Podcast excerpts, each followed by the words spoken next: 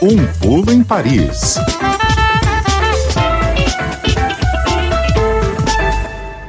Sexta-feira, dia de dar um pulo em Paris, conversar com o pessoal da Rádio França Internacional. Daniela Franco, boa tarde. Olá, Tati. Boa tarde para você. Boa tarde aos ouvintes da CBN. A gente vai abordar um assunto hoje que tem sido motivo de debate na França: escrita inclusiva. Na mesma semana que o presidente francês Emmanuel Macron fez um discurso bastante controverso sobre essa questão, o Senado do país votou a favor de um projeto de lei para proibir a escrita inclusiva. Vamos tentar entender o que é que está acontecendo, Dani. Qual é o motivo dessa ofensiva contra a escrita inclusiva na França? Então, Tati, como acontece em muitos países hoje, esse debate sobre uma melhor inclusão e representatividade na língua existe já há alguns anos aqui na França. Vocês aí no Brasil conhecem bem esse debate, né? O Brasil passa pelo mesmo processo e eu diria até que as dificuldades aqui na França para que essa questão evolua uh, são bem similares às que a gente vê no Brasil. É, o que, que acontece? Né? A língua francesa, que é originária do latim, como a língua portuguesa, tem marcadores de gênero masculino e feminino bem definidos. E a regra na língua francesa, como na língua portuguesa, é que para identificar um todo, um grupo, né, algo genérico, algo no plural, o gênero masculino seja utilizado. Nas escolas francesas, quando as crianças estão uh, aprendendo a colocar substantivos no plural, por exemplo, Uh, uma frase típica é, é sempre utilizada pelos professores, pelas professoras, para explicar como é que funciona a regra. Eles dizem o masculino prevalece sobre o feminino. É uma expressão bem famosa. Se você tá te falar com qualquer francês, francesa, sobre essa questão da predominância do masculino no idioma francês, essa frase vai ser lembrada porque é muito marcante e tem uma conotação realmente muito forte, né? E daí diante de toda essa evolução da sociedade, da questão dos gêneros, da evolução da língua também, né, porque a gente sabe que a língua evolui é, junto com as sociedades, é, esse debate está voltando à tona aqui por conta desses dois acontecimentos: o discurso do, do Macron é, e a votação no Senado francês desse projeto de lei contra a escrita inclusiva. Mas mesmo que a escrita e a comunicação inclusivas uh, não sejam oficiais aqui, muita gente, principalmente as pessoas mais jovens ou mais progressistas, já vem adotando aí uh, essa fórmula no dia a dia, Tati. Agora, é, adotar a escrita, a comunicação inclusivas, faria, em francês, obviamente, né? Porque a gente está falando de uma realidade é, daí. Faz diferença uma grande diferença? Que impactos tem adotar a escrita e a, comunicação inclusivas na hora de escrever ou de falar? Então, Tati, faz diferença sim, e esse, aliás, é o objetivo de quem defende né, a linguagem inclusiva.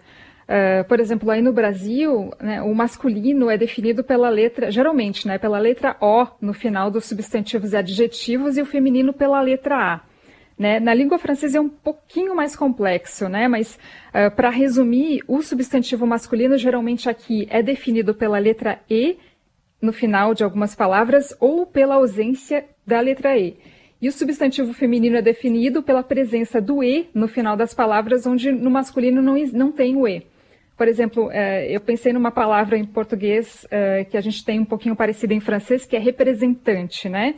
Em francês, o masculino é représentant, sem o E no final, e o feminino représentante, com o Ezinho no final. E essa marcação de masculino e feminino também ocorre em adjetivos em francês, né? Um, um, quando um adjetivo no masculino termina com a letra E para passar para o feminino, eh, o E vai ter que dobrar, vão ser dois E's no final da palavra em feminino, né? Uhum. Uh, pensei também em outra palavra parecida, tipo complicado, né? Compliqué em francês. A grafia no masculino termina com E, né, compliqué, e a grafia de complicada no feminino vai ter dois Ezinhos, compliqué, E. Mas se tiver uma palavra masculina e uma feminina na mesma frase, né, e a gente quiser colocar no plural, né, o complicado vai ter que obrigatoriamente ter o plural masculino, porque é o que manda a regra na língua francesa, como no português também. É, o que e daí, dizer. na escrita inclusiva, em francês, eh, se propõe que quando a gente for se referir a algo no plural, na hora de escrever, para não ter que aplicar essa regra aí do masculino prevalece sobre o feminino, a gente vai usar pontinhos nas palavras, né? é, se eu, por exemplo, usar a mesma palavra, né, compliqué, e quiser colocar no plural em uma determinada situação onde eu precise tanto do masculino quanto do feminino em uma frase, eu escreveria a palavra no masculino, colocaria um pontinho, adicionaria um E, que é o marcador do feminino, antes do S, que é o marcador do plural. Ficaria algo como compliqué-as, com um pontinho ali, entre os dois E's. Enfim, eu sei que é um pouquinho complicado de visualizar Não, mas acho que eu entendi. todas. É como se aqui, por é, exemplo, é, a gente dissesse complicado barra A S. Exatamente, é isso? exatamente. É. Usaria a barrinha, né? No Brasil usaria a barrinha, aqui a gente usa mais o pontinho mesmo. Ou, né? ou parênteses, né? Complicado, um abre parênteses também. A, fecha parênteses S. Exatamente, isso para realmente para marcar né, essa inclusão, né, na, é, essa representatividade em algumas palavras que às vezes a gente não tem no feminino, né? Agora eu lembro também, Tati, que muita gente hoje já está usando a escrita inclusiva aqui, mesmo que ela não seja oficial, né, não é algo consensual, né, tem muito debate e resistência, mas ela é usada já principalmente em meios mais progressistas. Tá. Tati. Parece que a escrita, inclusive, é contestada até pelo próprio presidente, né?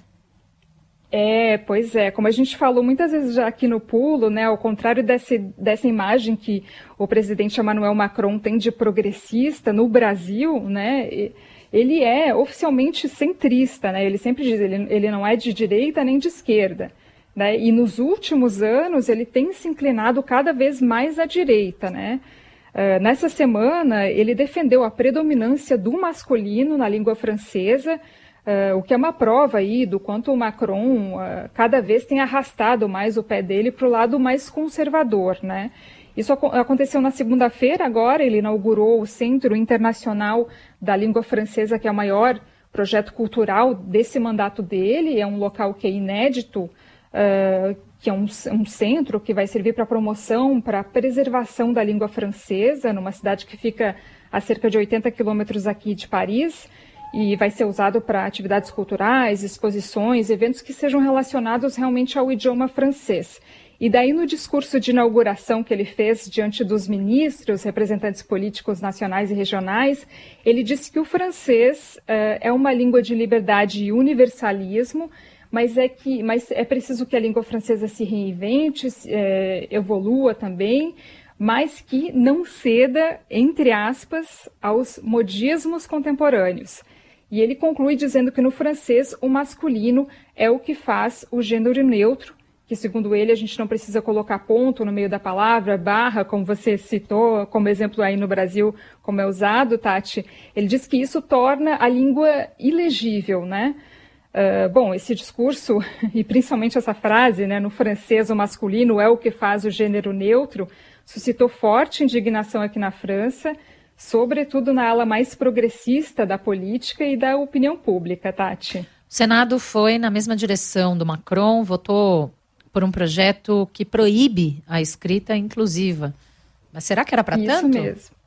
É, pois é, Tati, exatamente. Uma coisa é você não admitir a, a, linguagem inclusiva como uma linguagem é, oficial e tal. Mas proibir? É, proibir, Tati. É um projeto de lei que dá autoria de uma senadora que se chama Pascal Gourny, do Partido Republicanos, que é de direita. Uh, segundo ela, esse texto tem o objetivo de proteger a língua francesa e contestar práticas de redação que substituam o emprego da forma masculina quando ela é usada uh, numa forma uh, genérica, né? Esse projeto de lei proíbe mesmo, quer proibir o, o, ensino da língua inclusiva nas escolas, o uso também da escrita inclusiva em documentos oficiais, em contratos de trabalho, em regras de empresas, atos jurídicos também. Uh, esse texto passou pelo Senado, agora vai ser analisado pela Assembleia de Deputados da França, onde tem grandes chances aí de ser barrado ou de receber muitas emendas, porque Uh, na Assembleia Francesa tem menos representantes conservadores do que, uh, do que no Senado. Né? Essa decisão realmente provocou muita indignação por aqui, entre senadores progressistas, entre políticos progressistas, opinião pública também, uh, que estão classificando esse projeto de lei de retrógrado, né, de reacionário até. Né? Tem um senador socialista que diz que essa tentativa aí de controlar a evolução uh, de uma língua vai acabar com essa língua, né? Outra senadora que eu achei interessante a, a, a declaração dela, Mathilde Olivier, que é uma senadora ecologista, e afirma que ela afirma que quando a gente fala de escrita inclusiva, a gente fala também de um caminho em direção à igualdade entre as pessoas. Tati. Ah. É, o que é que diz. Ixi, rapidinho, nem olhei o relógio, obrigada. É, Dani, rapidinho, o que é que dizem os especialistas na França? Esse é um debate que acontece aqui também, por exemplo. Mas é mais difícil para as crianças, por exemplo, aprenderem a escrita inclusiva? Olha, Tati, não tem um consenso entre os linguistas sobre essa questão. Né? Os mais progressistas defendem a escrita inclusiva, os conservadores contestam, né? Agora, uh, eu li uma entrevista muito interessante da, da linguista francesa Julie Neveu, uh, que faz parte de um coletivo de linguistas aterrorizadas, é o nome desse coletivo, e que fala que uh, o aprendizado da língua francesa como é hoje, né, com o masculino dominando, é algo que é muito marcante na educação de uma criança. Né? Ela diz também uh, que uh, é uma questão de adaptação, né? como a gente se adapta às mudanças da, da, da, da, linguagem normalmente que acontecem. Enfim, a gente teve aí no Brasil em 2009, acho que foi o último acordo ortográfico, né? e a gente vai se adaptando. Né?